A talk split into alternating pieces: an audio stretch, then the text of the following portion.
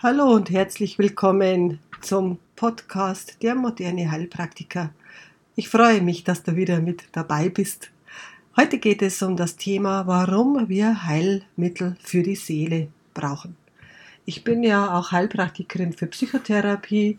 Diese Ausbildung habe ich 2009 gemacht und erst später habe ich den großen Heilpraktiker drangehängt. Ich habe also fast zehn Jahre lang ausschließlich psychotherapeutisch gearbeitet und sehr oft die Erfahrung gemacht, wie wichtig Heilmittel für die Seele sind. Es geht heute um sichtbare und unsichtbare Wunden, um inneren und äußeren Schmerz. Ich werde aus meiner Praxis berichten und Veränderung heißt ja auch immer Störung der Sicherheit, Chaos und Verwirrung. Was hat das mit meiner seelischen und körperlichen Gesundheit zu tun? Jede Veränderung macht drei Phasen durch. Diese Phasen werde ich euch auch vorstellen. Und ich werde euch eine Übung vorstellen, wie finde ich einen neuen Weg, um mich seelisch neu auszurichten. Natürlich werde ich euch auch Heilmittel für die Seele vorstellen, vor allen Dingen bei Ärger, Zorn, bei Traurigkeit oder auch bei Panikattacken. Viele frohmachende Heilmittel gibt es bei der heiligen Hildegard von Bingen und die werde ich euch sehr gerne vorstellen. Du hast dich sicher schon öfter verletzt, bist vielleicht vom Rad gefallen, bist umgeknickt, bist gestürzt, hattest vielleicht ein verletztes Bein oder einen verletzten Arm. Du hast Schürfwunden gehabt, blaue Flecke. Ja, das kennen wir. Es wird dann alles versorgt und gereinigt. Die Wunde wird verbunden und alle können es sehen. Alle können deine Verletzung sehen. Vielleicht wirst du bemitleidet oder auch nicht. Manche sagen, ach du Arme, was ist denn mit dir passiert? Und du erhältst auf jeden Fall Aufmerksamkeit. Jeder kann diese äußerliche Wunde sehen. Aber seelische Wunden sind unsichtbar. Es ist kein blauer Fleck zu sehen und es fließt kein Blut. Nicht einmal Abschürfungen sind zu erkennen. Nur du allein kannst sie sehen. Die Kränkungen, wenn dich jemand beleidigt hat, wenn du traurig bist. Oder dich einsam fühlst, wenn du dich allein gelassen fühlst. Deine Ängste oder auch deine Panik oder Panikattacken oder deine Depressionen, deine Gedankenkarusselle kannst nur du alleine spüren du fühlst sie und du erahnst vielleicht auch, was die Ursache sein könnte. Manchmal haben wir innerlich so eine, einen Druck in uns, dass uns zum Schreien zumute ist. Das schnellste Pflaster für unsere seelischen Verletzungen ist aber noch nicht erfunden. Oft sagen schon Patienten zu mir, hätte ich mir doch lieber den Fuß gebrochen, dann wüsste ich wenigstens, dass er wieder heil wird. Und dann sag ich aber schon, na ja, auch das dauert seine Zeit. Und wer weiß, ob es je wieder so wird wie früher. Wir sind ja alle keine Hellseher, aber eines ist klar. Wir müssen uns auf den Weg machen, einen Weg suchen, um unsere seelischen Wunden zu heilen. Was mir Patienten oft aus ihrem Leben erzählen, was sie oft schon wirklich erlebt haben, ist schon arg. Ein Patient, zum Beispiel ein junger Mann, der jahrelangen Ärger mit seinem Kollegen hatte, sagte mal zu mir, ich dachte, es geht nicht mehr schlimmer, bis ich ein Magengeschwür bekam. Und die Krankheit hat all meine Lebenspläne über den Haufen geworfen. Das Fass ist fast voll. Ich kann keine Nacht mehr richtig schlafen. Ich habe Zukunftsängste, sie plagen mich, ich habe eine Familie, die ich versorgen soll. Wie soll es weitergehen? Ich kann dieses Problem mit meinem Arbeitskollegen nicht lösen.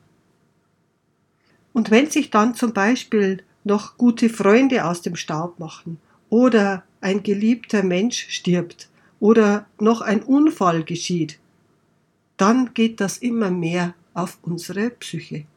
Wenn in so einer Situation noch andere Dinge passieren, wenn zum Beispiel ein Freund oder eine Freundin auch noch das falsche Wort zur falschen Zeit sagt oder sich die eigene Familie gar nicht um dich kümmert, so wie du es eigentlich bräuchtest, dann geht irgendwann das Fass endgültig über und der Burnout, die Depression steht vor der Tür. Angst- und Panikattacken beginnen oft ganz, ganz plötzlich. Man hat das Gefühl, das fällt direkt vom Himmel herunter. So plötzlich kommt das. Und die Leute sind dann richtig überfordert und wissen nicht, was los ist. Die körperlichen Symptome tauchen natürlich dann auch auf mit Herzschlag und schneller Atmung. Wenn ich eine klaffende Fleischwunde am Bein habe, kann ich es sehen. Und genau dort bleibt auch der Schmerz. Aber bei seelischen Verletzungen kann der Schmerz überall sein. Er kann sogar wandern. Er kann vom Herzen hinunter in den Bauch wandern, schwere Beine oder eine enge Brust verursachen. Der Rücken, der zum Beispiel meine Last nicht mehr tragen kann oder auch nicht mehr mag. Den leeren Kopf mit Kopfschmerzen oder Migräne. Gedanken, die nur noch die alltägliche Routine abspulen und genau spüren, dass etwas nicht mehr in Ordnung ist. Wenn es sich auf den Körper auswirkt, dann nennt man das psychosomatisch. Das heißt, die Psyche macht den Körper krank. Manchmal sind es auch gar nicht die großen Katastrophen, die uns psychisch schwanken lassen. Manchmal sind es die vielen kleinen Stiche, die uns irgendwann so zusetzen, dass unser Fass überläuft und wir morgens zum Beispiel keine Lust mehr haben, aufzustehen. Und dann kommen die Fragen von anderen Menschen zum Beispiel. Es fällt anderen dann auf und sie sagen, ja, du siehst aber gar nicht gut aus. Hast du was? Was ist denn los mit dir? Und die guten Ratschläge kommen dann. Mach doch mal Urlaub, sitz nicht immer rum, mach doch Sport und so weiter. Ja, sicher, sind alles gut gemeinte Ratschläge. Eine Lehrerin sagte mal zu mir, Ratschläge sind auch Schläge. Das hat mir dann schon zu denken gegeben. Denn letztendlich kratzen Ratschläge auch immer nur an unserer Oberfläche. Denn wer seelische Verletzungen, einen seelischen Schmerz wirklich heilen will, der muss viel, viel tiefer gehen. Eine andere Alternative gibt es nicht. Er muss sein Leben und seine Lebenseinstellung, auch wenn es noch so unangenehm ist, ändern. Und das braucht seine Zeit. Und wenn etwas verdrängt wird, zum Beispiel die Angst oder die Panikattacke, dann kommt sie immer wieder, sie kommt häufiger. Sie kommt so lange, bis du dir die Zeit nimmst und sie genauer anschaust. Ich vergleiche eine Panikattacke immer mit kleinen Kindern, die etwas von dir haben wollen. Wenn du sagst, geh weg, dann kommt das kleine Kind immer wieder, immer öfter und auch dringlicher und die fordern dann, die fordern und bedrängen dich. Sie werden dann laut und nervig. Und genauso ist es bei einer Panikattacke. Wir müssen erst lernen, dass seelischer Schmerz vielleicht auch eine Bedeutung haben kann und nicht unbedingt immer etwas Schlechtes bedeutet. Schmerz ist etwas, das wir zuerst einmal verdrängen wollen. Sicher, das ist ja auch am Anfang ganz normal. Und deshalb suchen wir auch nach schnellen Lösungen, damit er am besten sofort wieder verschwindet. Aber so funktioniert das Leben nicht. Es ist immer ein Auf und Ab. Das Leben ist eine beständige Unbeständigkeit. Das ist schon mal sicher.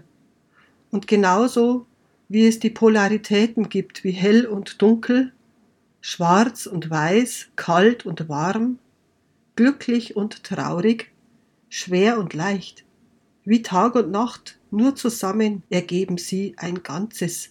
Und das bedeutet, dass wir Gegensätze brauchen, um den Unterschied zu erkennen. Denn stell dir vor, wer immer nur gesund ist, der weiß gar nicht, wie sich Krankheit anfühlt. Wer immer nur Leichtigkeit kennt, der weiß gar nicht, wie sich Schwere anfühlt. Und wer schon einmal Schmerzen hatte, der weiß, wie gut es ist, wenn der Schmerz nachlässt und er wieder schmerzlos sein kann. Wir können dieser Polarität nicht entfliehen, wir brauchen sie sogar, um dazulernen zu können.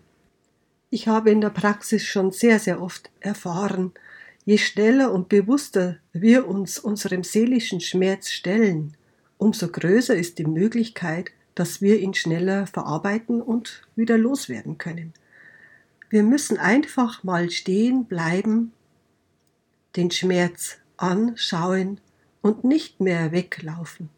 Einfach mal stehen bleiben und den Schmerz betrachten. Den Schmerz anzunehmen ist der erste Schritt. Es hört sich einfach an, aber ich weiß, es ist nicht so leicht. Und es ist auch gut, wenn wir weinen können. Wir brauchen uns der Tränen nicht zu schämen. Ich habe in der Praxis schon oft erlebt, dass die Patienten sagen, ich kann nicht mehr weinen, ich kann nicht mehr weinen. Ich möchte so gerne wieder weinen, damit ich den inneren Druck loswerde. Und ich sage dann immer, deshalb hat uns der Herrgott ja die Tränen gegeben, der Schmerz von innen nach außen kommen kann. Wenn du erkennen kannst, dass dein innerer Schmerz genauso ein Teil deines Lebens sein darf, wenn du in guten wie in schlechten Tagen zu dir selber hältst und dich annimmst, dann kann deine seelische Verletzung auch langsam heilen. Ich sage immer zu meinen Patienten, Heilung geschieht in kleinen Schritten, ganz langsam. Denn die Krankheit, auch die seelische Erkrankung, hat er auch oft viele, viele Jahre gebraucht, bis es so weit kommt, wie es jetzt ist und hat dich geprägt. Und deshalb dauert es auch wieder seine Zeit, bis es vergeht. Und der erste Schritt, der allererste Schritt ist wichtig, um in eine neue Richtung zu gehen. Das ist der Anfang. Ich erzähle euch mal ein Beispiel aus der Praxis. Es kam eine junge Frau mit schweren Angstzuständen in meine Praxis. Sie traute sich alleine nirgends mehr hinzugehen, fährt auch mit dem Auto nicht mehr weg. Wenn sie mal mit dem Auto weg sollte, dann muss immer ihre Oma mitfahren. Sie ist die Einzige, der sie vertraut, die für sie da ist, falls etwas mit ihr wäre. Sie kann aber gar nicht genau beschreiben, vor was sie überhaupt Angst hat. Ihre Angst ist ganz diffus. Es überkommt sie einfach von einer Sekunde auf die andere Panik. Es ist so, als fällt sie vom Himmel herunter, sagte sie. Sie atmet dann schwer, dann kommt die Enge in der Brust, das Herzrasen kommt dazu, die Luft bleibt weg, dann kommen die körperlichen Symptome wie Zittern und Schwitzen, und ihr erster Impuls wäre eigentlich davon zu laufen, aber das geht ja dann im Auto nicht. Du bist ja wie gefangen. Und in ihrem Fall würde sie sofort heimfahren und im Haus bleiben. Inzwischen ist es so weit, dass sie das Haus gar nicht mehr verlassen will. Sie kann auch nicht mehr in die Arbeit gehen, sie hat ihre Arbeit verloren deshalb. Allein der Gedanke, dass sie alleine mit dem Auto fahren müsste, versetzt sie schon in Panik. Es reicht also jetzt schon der Gedanke dazu. Sie muss es gar nicht mehr machen. Sie kann nicht mehr alleine einkaufen. Sie kann keine Freunde mehr besuchen. Sie kann nicht einmal mehr spazieren gehen. Es ist ihr alles nicht mehr möglich. Sie ist von der Katastrophenerwartung so niedergedrückt, dass sie gar nicht mehr aufbrechen kann. Sie war also gefangen in ihrer eigenen Gedankenwelt, als sie zu mir in die Praxis kam. Ihre Oma hat sie zu mir gefahren ja, neben Hypnose und Gesprächstherapie sich die Zeit nehmen, dem anderen zuzuhören, den anderen anzunehmen, hat sie sich nach und nach auch öffnen können und hat sich eingelassen auch auf Übungen, die ich mit ihr machte. Und so eine Übung möchte ich euch äh, jetzt auch gerne mal vorstellen. Einen neuen Weg zu gehen ist immer aufregend und ist immer mit Unsicherheit und Angst verbunden. Das ist ganz normal denn wir setzen uns ja einem neuen Veränderungsprozess aus. Und vielleicht erlaubst du dir etwas Neues zu versuchen, so wie die junge Frau mit ihren Angst- und Panikattacken. Hypnose haben wir gemacht, um ihr Selbstbewusstsein zu stärken, innere Kindarbeit, um ihre dramatischen Erlebnisse zu verarbeiten. Ich fragte sie, wie wäre es denn, wenn du auf mindestens drei verschiedene Ergebnisse gefasst wärst, anstatt nur ein bestimmtes Ergebnis zu erwarten, nämlich die Panikattacke im Auto. Sie konnte sich zuerst nicht vorstellen, sich drei andere verschiedene Ergebnisse vorzustellen, denn sie war ja in dieser, für sie war klar, es endet immer mit einer Panikattacke. Aber sie ließ sich dann darauf ein und versuchte es wenigstens. Der Versuch ist immer der erste Schritt in eine andere Richtung. Und mit so einer Einstellung kann dann schon ganz viel geschehen. Ich sagte zu ihr, versuche einmal die verschiedenen Möglichkeiten in deiner Fantasie durchzuspielen. Einfach wie ein Kind es machen würde, in der Fantasie durchspielen. Und dann überlegte sie, und als erstes fiel ihr ein, als erstes Ergebnis könnte es ja so sein, dass ich vielleicht das Fenster aufmache, den Wind und die Sonne spüre und Erinnerung an früher, als noch alles in Ordnung war, die Erinnerung an Freiheit und Leichtigkeit. Und dann äh, hat sie sich das richtig vorgestellt, so wie es früher war, wenn der Wind durch ihre Haare fährt, das Fenster heruntergekurbelt ist. Und da konnte sie sich auch richtig hineinversetzen in die Zeit, so wie es früher war.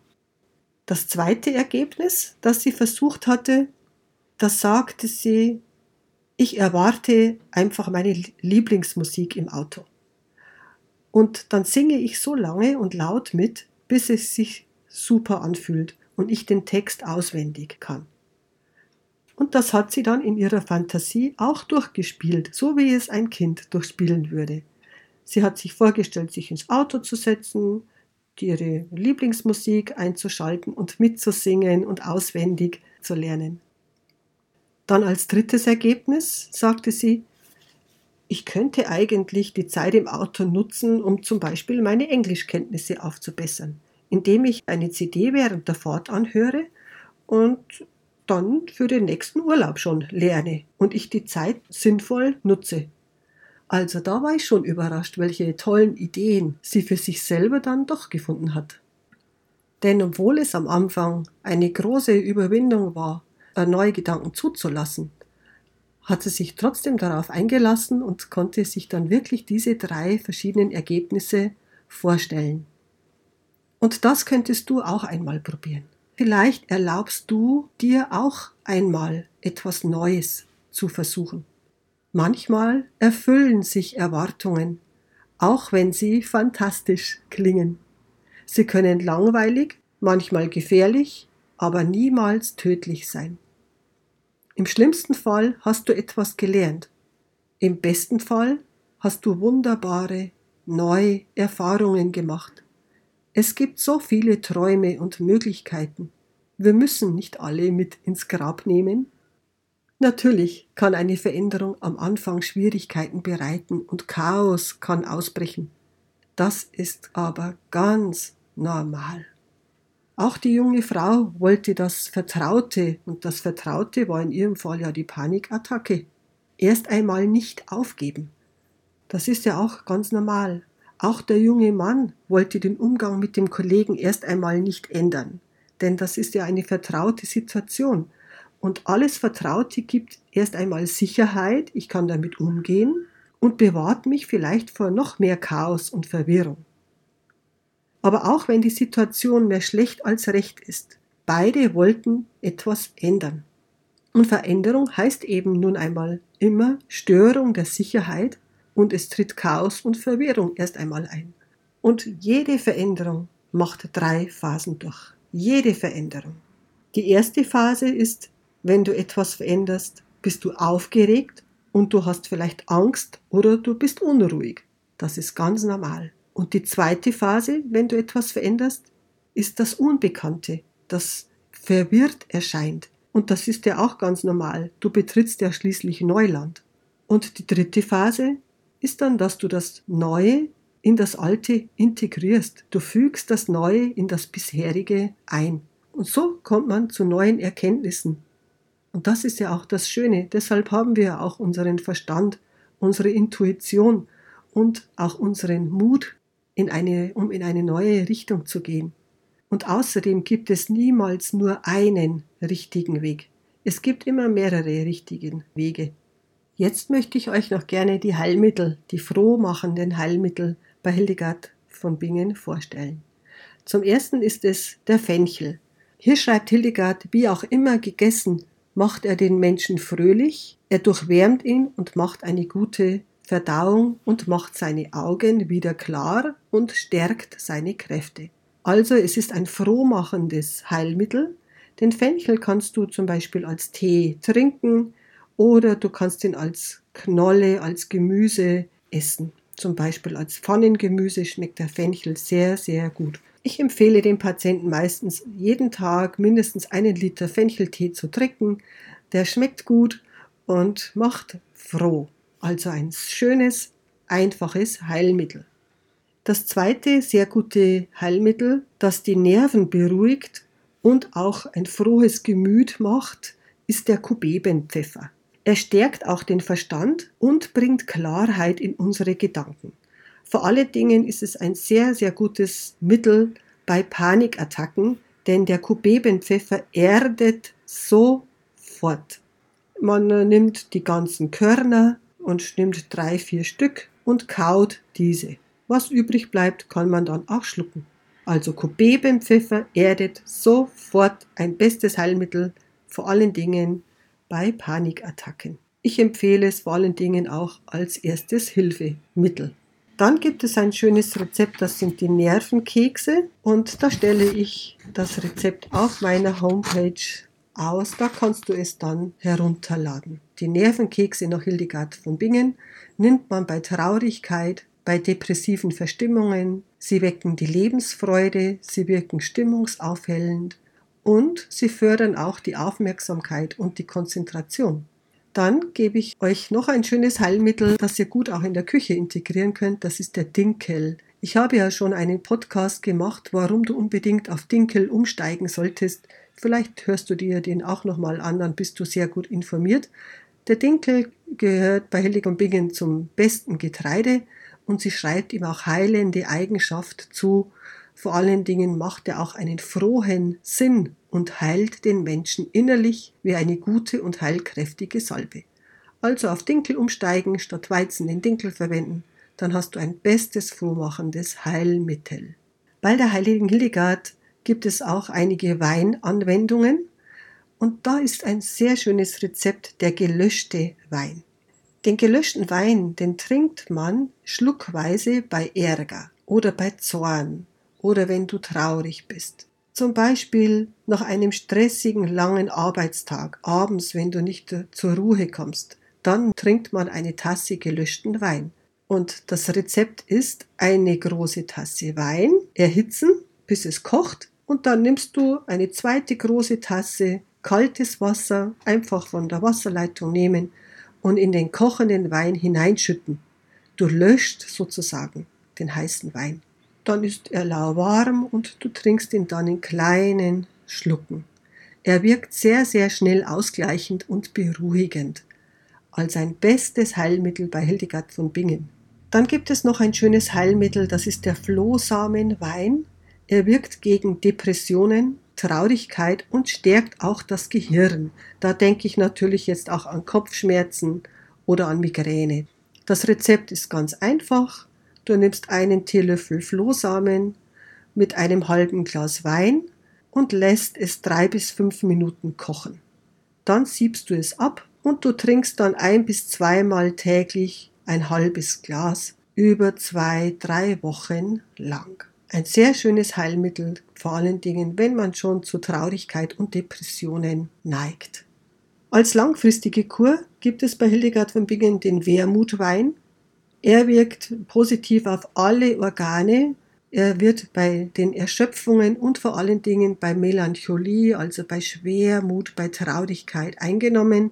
Das ist eine langfristige Kur, die von Mai bis Oktober dauert. Dann habe ich noch sehr gute Erfahrungen aus der Praxis mit dem Hildegardischen Aderlass. Die Info dazu findet ihr auf meiner Homepage www.jakob-winzer.de. Mit dem gemäßigten Heilfasten, gemäßigtes Dinkelfasten, habe ich auch sehr, sehr gute Erfahrungen gemacht. bei seelischen Erkrankungen, damit man sich wieder Zeit und Muse erfindet für sich selbst. Und so eine Heilfastenwoche in der Gruppe lässt uns auch wieder zur Ruhe kommen und uns neue Impulse finden. Und zuletzt noch ein Heilmittel für die Leber, denn in der Leber sitzt die Lebensfreude. Das ist der Leberwickel. Da gebe ich auch das Rezept auf meiner Homepage. Da könnt ihr auch nachlesen. Dann freue ich mich, wenn es dir gut geht und vielleicht bis zum nächsten Mal. Bis dahin, eure Angela.